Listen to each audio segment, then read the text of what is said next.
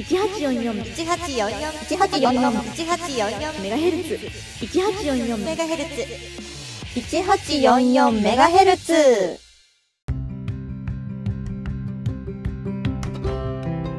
野球協カープ女子コンビによる野球にまつわるエトセトラを語り尽くす番組。1844メガヘルツ。パーソナリティの小夏と。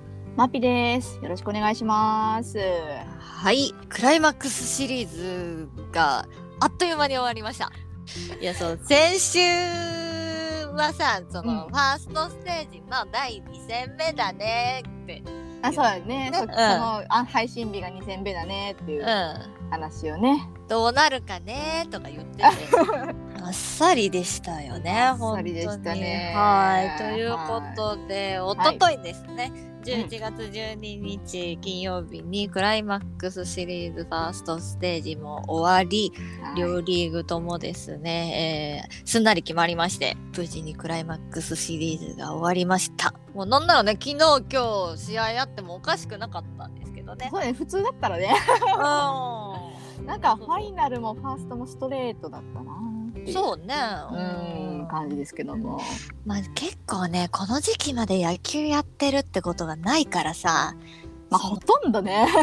うん、基本的にないからさ、なんなららね、日本シリーズもやってるかぐらいの時期じゃない？今だったらやっ。てるか終わってるかみたいな。うんだからさ、まだ日本シリーズは今からだからね。そうね、まだちょっとワクワクさせられる。うんそうね。とはいいうことで、11月20日にいよいよ日本シリーズが開幕します。日本一になるチームは一体どこなのかどこなのかっていうか、まあ、2チームのうちどっちなのかっていうことですけれども、はい。はいということで、1週間ほどね、また野球のない生活がありますけれども、はいえー改めまして、クライマックスシリーズ、ファーストステージ、そしてファイナルステージの結果をさらっとお伝えしていきます。はい。まずセ・リーグですね。3位巨人が2位阪神に対して2連勝し、ファイナルステージ進出を果たしました。はい。そしてパ・リーグは2位ロッテが3位楽天相手に1勝1分けでファイナルステージに進出いたしました。はい。まあ、えっと、1勝1分けなのにみたいな感じかもしれないんですけれども、まあ3試合しかないんで、で、一応上のチームの方に、うん。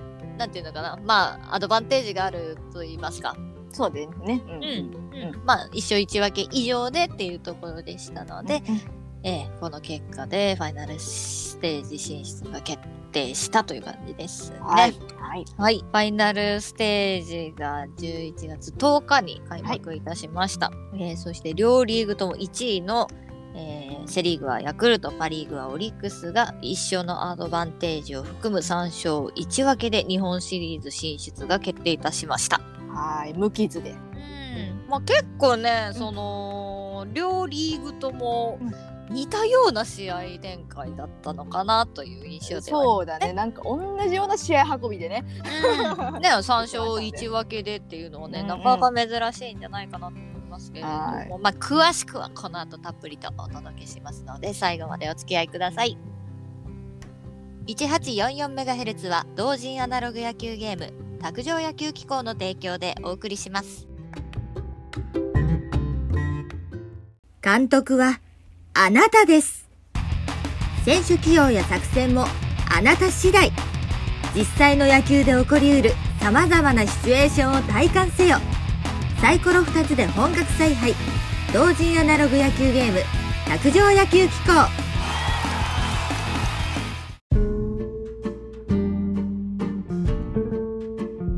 クライマックスシリーズもねついに終わってしまいましたということではい。ちょっと一試合ずつ振り返っていこうかなとはい。思っております。はい。はい、1戦目の結果に関してはですね前回の61回で配信しておりますのでぜひぜひそちらも聞いていただければと思います。ということでファーストステージの2戦目が11月7日に開催されましたがこちらセ・リーグが4対2で巨人が勝利してファイナルステージ進出決定をしております。この日の先発が阪神青柳投手巨人高橋優希投手。でパ・リーグの方が4対4の引き分けでロッテがファイナルステージ進出決定しておりましてこちらが9回表のコールドという形になっております。ので9回裏やってないですね。うん。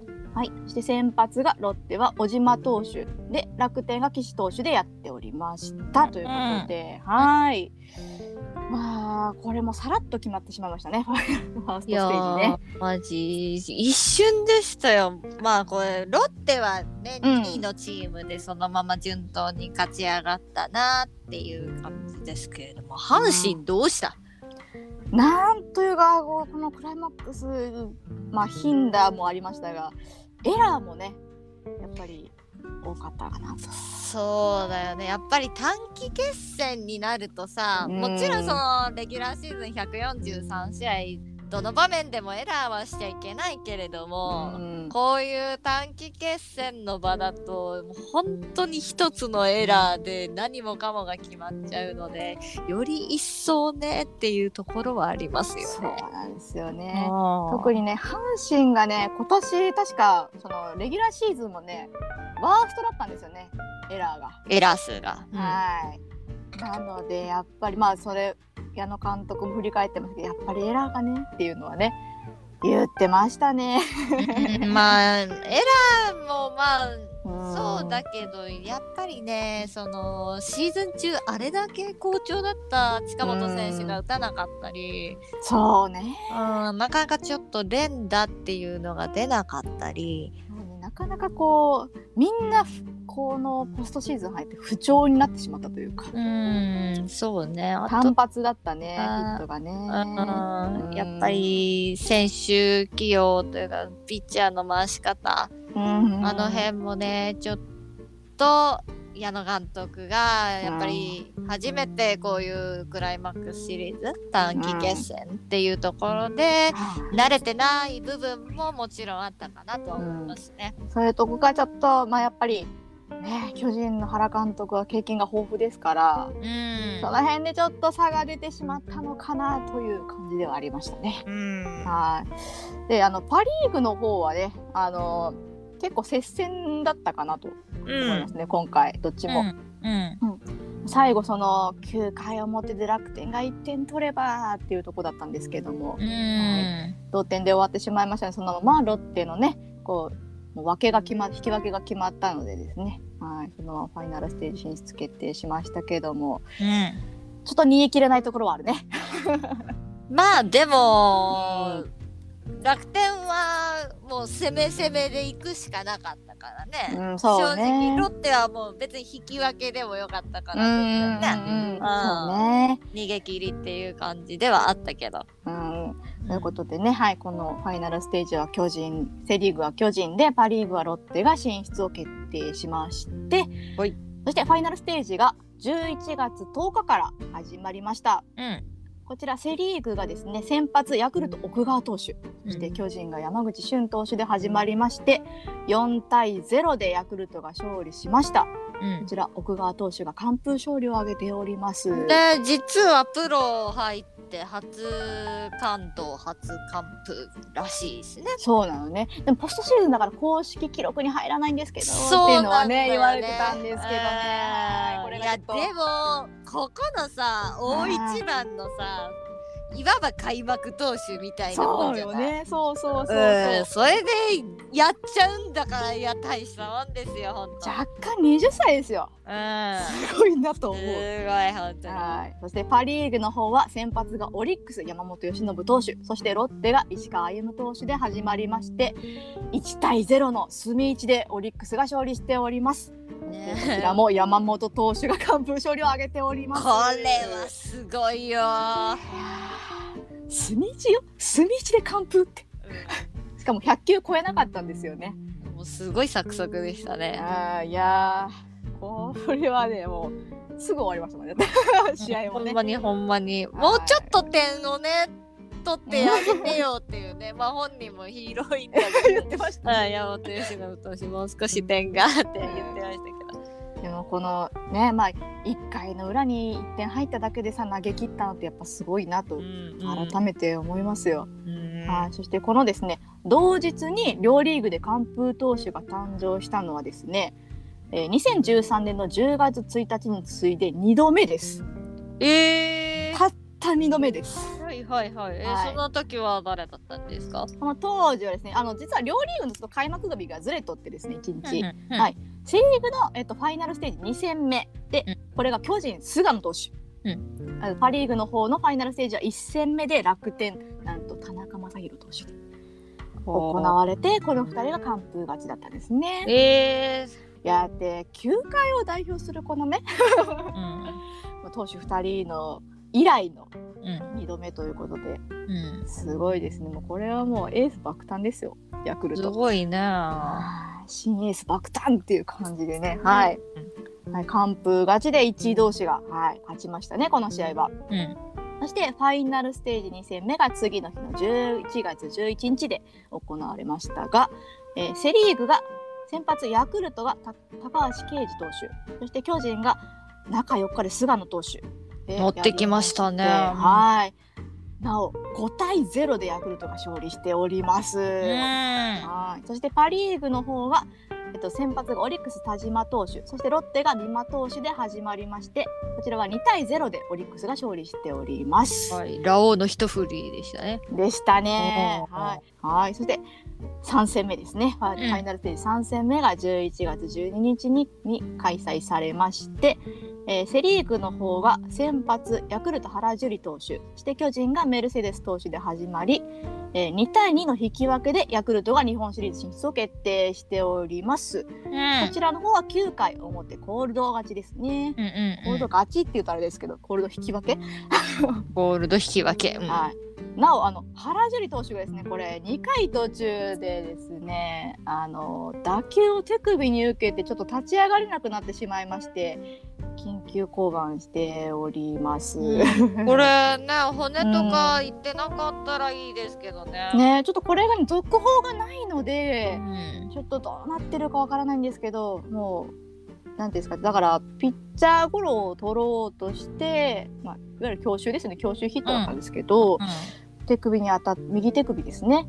利き手の手首に当たってそのままちょっとうずくまってしまって立ち上がれなくなってしまっうん。て、もしかしたら骨いっちゃってるのかなとか思いながらね。はい、ちょっとこれ続報を待つっていう感じなんで、ま、日本シリーズで出れるのか出れないのかちょっとわからないですけども、うん。はいちょっと難しいかもしれないですね。はい。はい、そしてパ・リーグの方が先発オリックスが山崎総一郎投手ロッテが岩下大輝投手で始まりまして3対3でオリックスが日本シリーズ進出を決定しております。こちらがですね9回裏に同点タイムリーを打ちましてハイコールドで勝っえー引き分けということになっております。はい。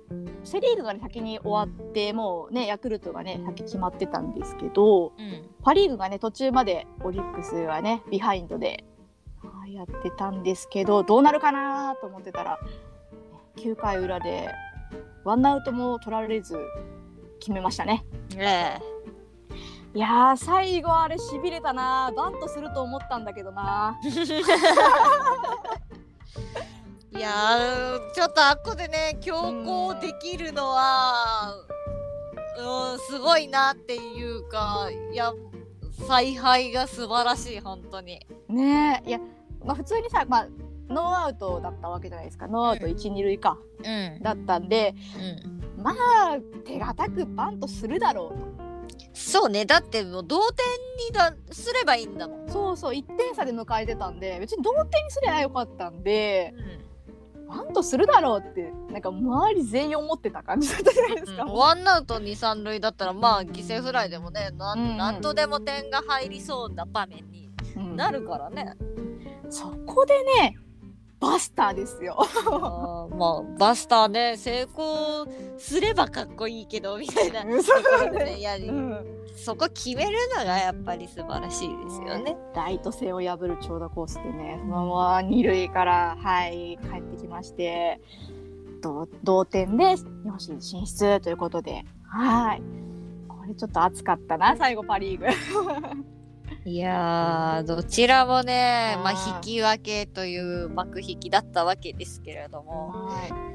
これがどうなんですかね。ちょっとうん、この戦いぶりを見るとさ、うん。日本シリーズほんとどっちが勝ってもおかしくないような気もしてきますよね。そうなんだよね。こう、まあ、やっぱおさオープニングでも言ったけどあの同じような試合運びだったわけじゃない、うん。互角のいい試合になりそうだなー。ってね、うん。ちょっとそわそわしてるんですけどうん。ね。はい、えーしクライマックスシリーズファイナルステージがですねなんと史上初尽くしだったんですが、はい、このファイナルステージが6試合制となった2008年以降この引き分けでシリーズ進出が決まるのが初めてらしいんですよ。はいはいはいはい。だからもうどどっちかが、うん。うん。えっと、6試合制だから3勝以上か。4勝。うん、4勝してうん。勝ってるっていうのが、まあいまあ、いつもだったらしいんですけど、まあ、うん。今回9回打ち切りですからね、そうだね。うん、それもあるのかなとは思いますけども、うんはいこれが史上初ということで、はいはいはい。そしてそしてこのいっぱいもせず、まあ、ストレートでね、うん突破したの自体はこう2018年の広島以来67度目なんですけどもはいはい、6チーム目、7チーム目みたいなことか。そうそうそうそうはいはいはい。うんうんただこの3勝1分けっていう成績で決まったのは今年の2チームが史上初です。ああ、まあ、そもそもうん引き分けで決まるのが初めてだからそうそうそうだよねああそれプラス、まあ、あのストレートで決まりましたよっていうのがね、はいうんそしてですね両リーグとも無傷で突破するのが今回が初めてだそうです。あ、そうなんだう。ん、なんか言われたら、ああ、そうかって思うけど。だから意外とこじれてんだねこれはマックスシリーズって。そうなんだね。うんうんうん意外でしたね。そうね、10年以上こう、うんまあ歴史を積み重ねてきて。そうそう積み重ねてきて初めてなんです。えはい、そしてそしてこのオリックスのようにですね9回裏の攻撃で同点に追いついてコールドゲームになるのは史上初ー見たことないもんだって。見たことないもん。さよならとかはあるんだろうけど、うんうんうんうんまあそもそもね9回打ち切りが初めてですから。そうね。うん。うん。ということで史上初だらけのね、はい、ファイナルステージになったんですけども、うん。はい、こちらクライマックスシリーズの MVP もねこのうん。当日に発表されておりまして、はい、えーまずパ・リーグからいきますね、はい。うん。オリックスの杉本選手が見事 MVP に輝いております。はい、ラオウの大手団はまあさすがだなという感じでしたよ。ねえいやもうあれがなきゃって感じでしたね。うん。はい、そしてセ・リーグの方はヤクルト奥川投手が MVP に輝いております。いやー、これすごいんじゃないですか？これね実はですね、まあ、これまでのあのクライマックスファイナルステージの最年少の MVP っていうのがですね、うん。はい、2007年の日ハムダルビッシュ投手、おお。はい、これが21歳で、はい、選ばれてたんですけどもつまり奥川投手がダルビッシュを抜く史上最年少20歳での MVP ということで。いやー、これもう抜けないよ。無理だよ。だって抜こうと思ったら高卒1年目で抜かないといけないそうね、その高卒1年目で、そのクライマックスシリーズファイナルステージに出て、じゃないとダメなんだかかつ活躍しないといけない。ね、ら。うんうん。これは難しい。もうこれは奥川投手がもう。うん。もうずっとこれ最年少でしょずっと。うん。まあ、ピッチャーだからね、本当にだって先発なわけだからさ、うん。その1試合、まあ、もう関東完封しただけって言われたらそれまでですけれども、その1試合がね、もう初戦がもうちょっと鮮烈なイメージをね、残してますよね、これ。これねちょっと裏話なんですけどまああのー当日ねこう喜びの中で MVP 発表されるじゃないですか。うんこうまあみこうヤクルトの選手的にはね塩見選手じゃないかってなったらしいんですよ。いや、私も正直、塩見でしょっていう気持ちはあった。なんせお立ち台ね今回2度上がったんですよね。うん。はい、ただ奥川投手が MVP に選ばれてその場で塩見選手がですね崩れ落ちたらしいんですよ。いやもうずっこけもうずっこけてました。ずっこけてましたね選手とかと。でそれ見て高津監督大爆笑した。まあ影の MVP ということでいいんじゃないでしょうか。うん、いやだってほんとさショートぐらいでタッチアップしたりしてたからさ、そうそれがね私まあ私ちょっとその時見れてなかったんですけど、うん後で見返して何をやってるんだこの人。いや すごいよ本当に、ねまあ体勢ねこの坂本選手がこうショートフライ取った時に体勢が悪かったからっていう理由でねこうタッチアップしたっていうことなんですけど、すごい足ですね本当に。足もそうだけど判断力とね。うん。うん素晴らしかったなと思う。やっぱ MVP は一人しか選べないからさ。うん、モーストバリアブルプレイヤーですからね。そうそうそうそう。これねまあこう野手と投手で分けてたら絶対野手は塩見選手なんですよ絶うん、対、うん、ぐらいやっぱりねでもすごかったですね。うん。いやー、これはまあ日本シリーズでね、うん MVP 取ってもらいましょう。やってもらいましょう。はい。ということで日本シリーズがですね11月の20日に京セラドーム大阪で開幕します。よーい。はい。あと1週間まだ6日ですか。はうん。い6日間野球がありません。はい。ちょっと楽しみにしておきましょうね。はい。はい。えーでこれですねあのちょっと会場の方がややこしいことになっておりましてはい、ま、第1戦第2戦目はですねオリックスの、えー本拠地京セラドーム大阪で行われるんですけども第3戦目から5戦目がですねはいヤクルトの本拠地神宮球場がですね明治神宮大会がね開催されるはい影響で、東京ドームで行われます。うん。はい。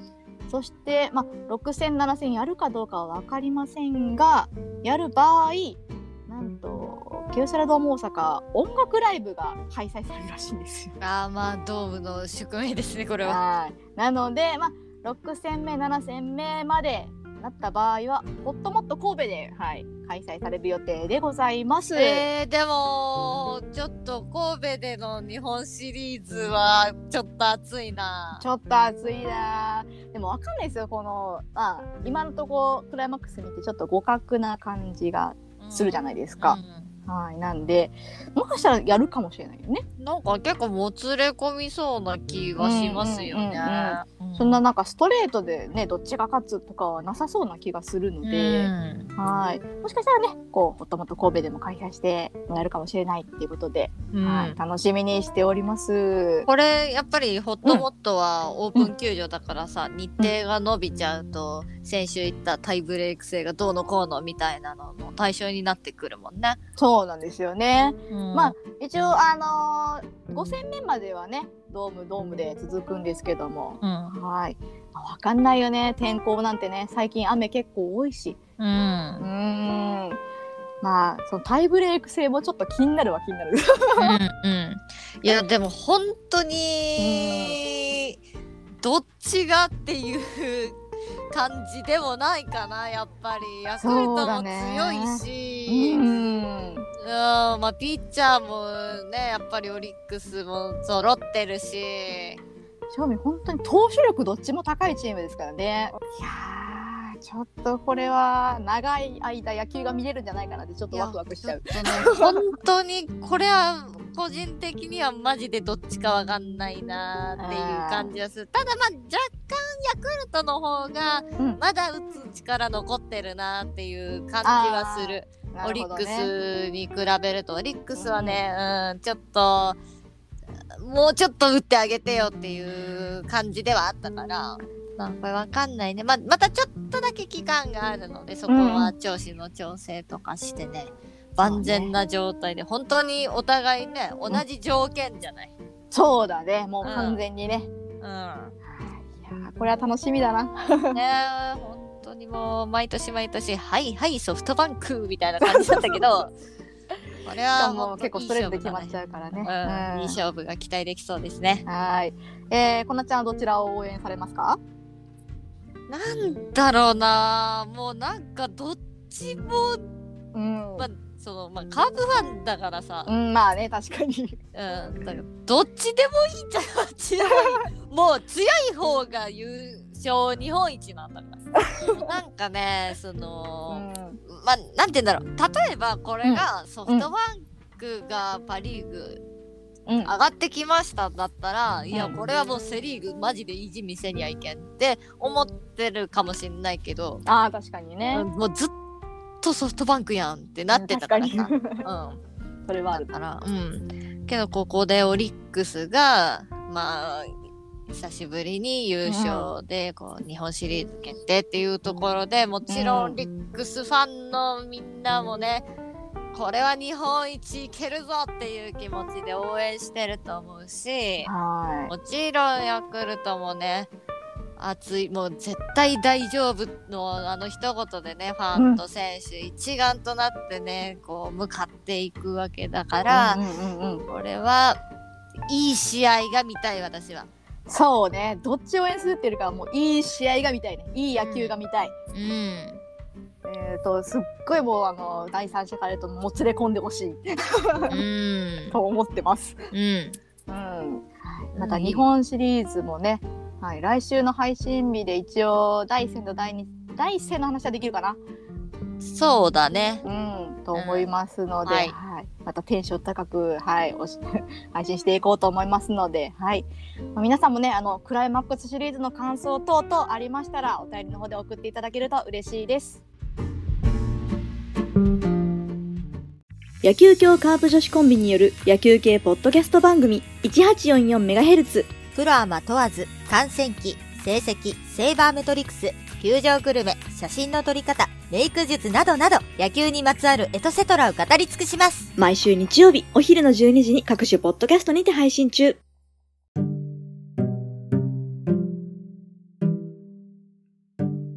ということで、ここからは今週の野球ニュースをお伝えしていきます。はい、11月8日、楽天石井和久監督の来季続投が決定いたしました。こちらは GM も継続とのことです。今年が1年目だったんだよね。そうだね。うんうんあ、でも1年目でねクライマックスまでこう連れて行ってっていうのはすごいんじゃないですか？うん、うん、うん、うん。いい、どうなんだろう。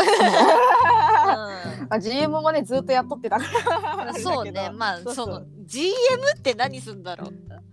えー、全然マネージャーなんか大体でもこうやってたのはその、まあ、外国人助っ人とのさこう交渉とかいろいろやってたっぽいけどね。ああ、その、本当に、なんていう、うん。運営面というか、あそうそうそうそうそうそう。もしつつ、監督もしつつ。をまた継続すると。なるほどね。県民のままねまああの今年と変わらないんじゃない？みたいなこと言ってましたよ 会見まあ、では。そうね。まうんあでも、その兼任することによって、よりうんその、自分がさ、こう、采配振るうのに、こういう選手使いたいなっていうのをさ、こう、うん自分の目でこう、見て、自分でこう、戦略を立ててっていうところがね、まあできるっていうのは、ある意味強みなのかな。多分忙しいっちゃ忙しい役職なんだろうけどねどっちも兼任するっていうのは。もうすごいですねそのまま継続するっていうのは。この1年で大変だったと思うんだけどうね。んねそのままねやるんだ。うん、やるんだね。うんはいまあ来季もはい楽しみですねということで。ですね。はい。そして、そして、さらには、今季限りで現役を引退するヤクルト雄平選手が、なんと楽天の打撃コーチに就任することが発表されました。ほうそうなんだね。なんか意外だったというか。楽天なの？どういうつながりなんだろう。そううんちょっああとねまあでもそっか、うん。石井和久も元ヤクルトだから。そういうことなのか？そういうのがあるのかな。まあちょっと楽しみなんじゃない？まあこれ楽天のね打撃面が向上ちょっと期待できるんじゃないでしょうか。うん。うん。そして続きまして11月9日広島は今季ホワイトソックスの傘下であるシャーロットナイツで活躍したニック・ターリー投手の獲得を発表いたしました。超大型左腕ということでなんと身長が193センチ。でか笑っちゃうぐらいでかいね、うん、でっかっちょっとねあの上がってた動画とか見たんですけどね193センチから150キロの球飛んできたら怖いでこれ。これをねちょっと珍しいんじゃないですか。でもね、うん。我々はうん。ミコライオを知ってるから、確かにね。205センチ知ってるからさ。そうね193なんてまあまあまあまあみたいな。まあでかいんだけどね。でかいんだけどね。ああのただあれですねな多分中継ぎなのかなっていう感じを受けました。うーんうん。そうですね、でも今年はねバード投手なんかも結構投げてたんで、まあバード投手が来年どうなるかは分かりませんけれども。はい、まあどういうふうにこうやりくりしていくのか。うーん。はい、楽しみですしね。広島は左投げが増えますね。左腕いないことはないんだけどなかなか出てこないっていううん、のはある。クリス・ジョンソン以来なかなかねちょっとこうん。う左腕でピリッとしたやつがいねえなっていうところはまああったかなとは思いますけれどもねでもドラフトでも3人そうね。うん左ピッチャー取ってますし、まあ、今年ローテーションもあった床田高橋光也うんと玉村に加えて中継ぎ今年ルーキーだった森浦とかもいうん、てねそう。ね。ちょっとサバン王国作ろうとしてる。ちょっと楽しみが増えたかうんなと。そうですね、うん思いますね。うん、うんまあ今現状ねプロ野球って左打ち選手が結構多いので、うんうんまあちょっとそういうサウスポー需要みたいなのは高いのかな。ただね、今季がね、確か防御率5点台だったんですよね、このニック投手。おおほうほうほうこれこれがどう転ぶかですよ。でも中継ぎだったんでしょ、うんうん中継ぎだった。うん。だから、まあまあままあでも中継ぎで5点で、まあこうまた日本のね野球に合えばねそうわからないハマればですからねうん、大活躍するかもしれないであ、すね。うん楽しみですね。そしてこれは毎週なんかこの人の名前聞いてるような気がしますけれども11月11日広島は今季で引退を発表した国母選手が来季一軍内野守備走塁コーチに就任することを決定いたしました。ついに正式決定ということで、国母コーチ爆誕しました。はい。なんか本当に3週ぐらいにわたって国母選手国母選手って言ってた ような気がしますけれどもね。はい。ついにまた帰ってきて一緒に戦えるということですね。はい、お帰りなさいということで、まあ、うんそこまですごい長い期間離れていたわけではないけども、う。うんん、まあでも嬉しいですね、こうやって戻ってきてくれてね。そうですね。いや本当国母選手もう選手じゃないか。国母コーチになるわけですけれど、うん、言うてみたらねまだまだ若いし。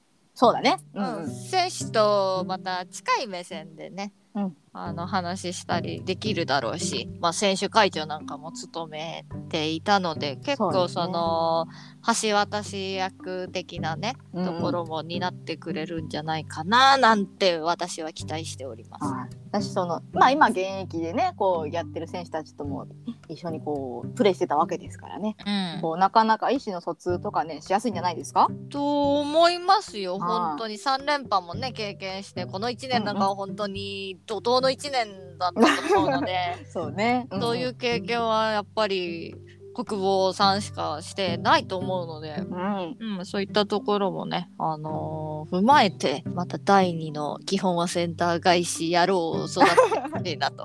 はぜひぜい、ひ来季ねこう優勝争いできるように貢献していただきたいなと思います。はい、ということで今週はさらっとでしたが野球ニュースお伝えしました。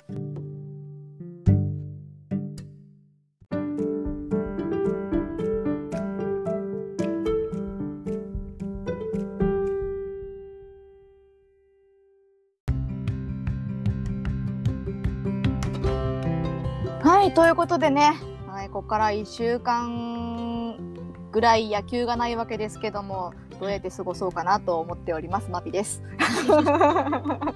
いやー、まあ、実際さちょっと野球ない日もあったじゃないけど、うんうんうんクライマックスストレートで決まっちゃったからさそうだね。うん。私はあのーなんとカープのね秋季練習のね紅白戦をですよ、ああはいはいはいはい。中継入ってたみたいでうんうんうんあれやってたんですよこれはと思ってさうん。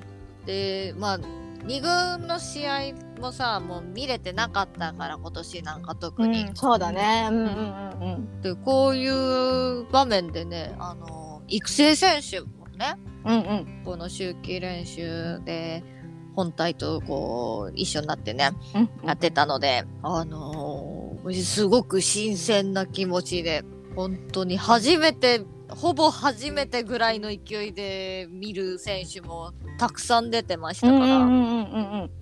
こうまあちょっとね課題ももちろんあるところもたくさん見られましたけれども、うんまあもう来年に向かって動いてるんだなっていうのをひしひしと感じながら過ごしておりました。はい、まあ来季楽しみですね、カープもね。うん、まああと何ですか？あの坂倉選手がなんか三塁挑戦してるんですか？あそれに関してはねもうねあの言いたいことがまあまああるんですけど 本人ね、うんいやあの言われたところでやるだけですねコメント出てたんでまああのしょうがないというか しょうがないうんそのバッティングはいいじゃない。うん、うん、そうね。でめちゃくちゃいい。うん、正直、今のカープの打線の中でもうちょっと外せない存在になってるはずなので、うん、確かに。試合数こなしてもらえた方がチームとしてはありがたいじゃない。うんうんうん。で、ねまあ今度また外国人選手獲得しましたけれどもあれがうん左投げでね、ファーストと外野しかできないらしいんですよ。そうなんだよね。ってなるともうだからそのこの秋季練習でもねあのサードの練習をたくさんしているみたいなんですけれどもキャッチングの練習もしてくれよ頼むぜっていう、もういろいろ大変だろうけどが頼むぜっていう。うんうん、やること多いなこいつっていうね、まあでもそれだけさ必要とされてるってことなんだよ。うんうんやっぱりまあ監督とかね首脳陣からするとやっぱりそういうところでさその、打線の選択肢がちょっと増えるじゃない。うんうんそうね。うん、こう融通が利くようになるのはまあいいのかな。そうね。うん、まあ来季どういう気を起こしてくるのかわかんないけども。春にならないとわからないないかな。まあでも、うん頑張ってくれとしか今は言えないな。やってください。はい、はい。はい、あとですね、えっと、先週配信前、前日か、うん、に、実はあの、突発的にあのツイッタースペースの方で配信をね、しまして、土曜日ですか、うん。先週の土曜日ですね、うん。はい、しまして、まあ、ほぼ身内みたいな感じで 配信したんですけども、うん、うん、はい、まあ、数々の方にね、聞いていただきまして、うん、まあ、あれリスナーさんが、まあ、いわゆる声で参加ができるということでちょっとまたやりたいなと思うんですけどどうです？どうです？楽しかったんですけど、うんあれはだいぶ面白かったね。まあ、かなりねあの遅い時間までやってしまったんですけど、うん。はい、日付変わるぐらいまでですか？うん。やりましたけども。はい。また多分突発的にねやったりまあできる限り配信に一応こ告知はしていこうかなとは思うんですけど、うん。一応なんか録音機能が増えたっていうことみたいなんであアーカイブがね残るのかな？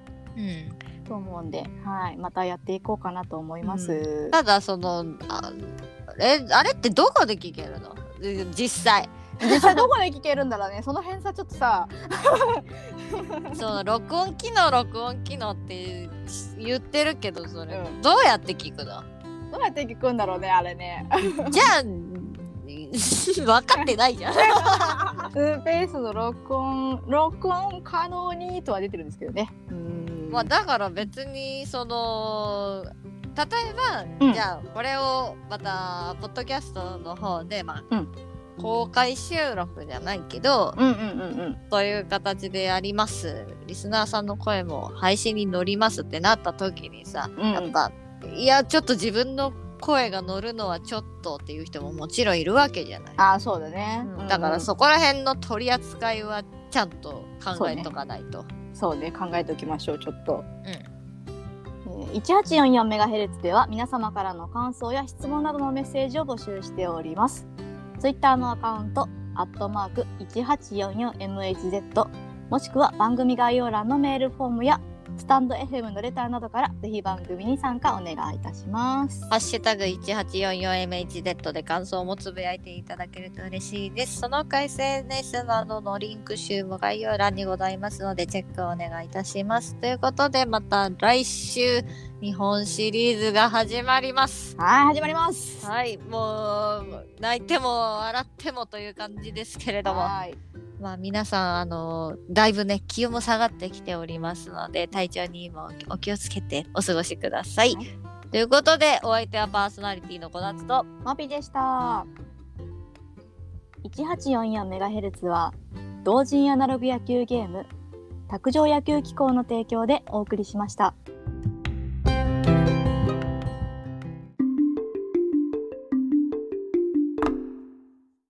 ゲームセット。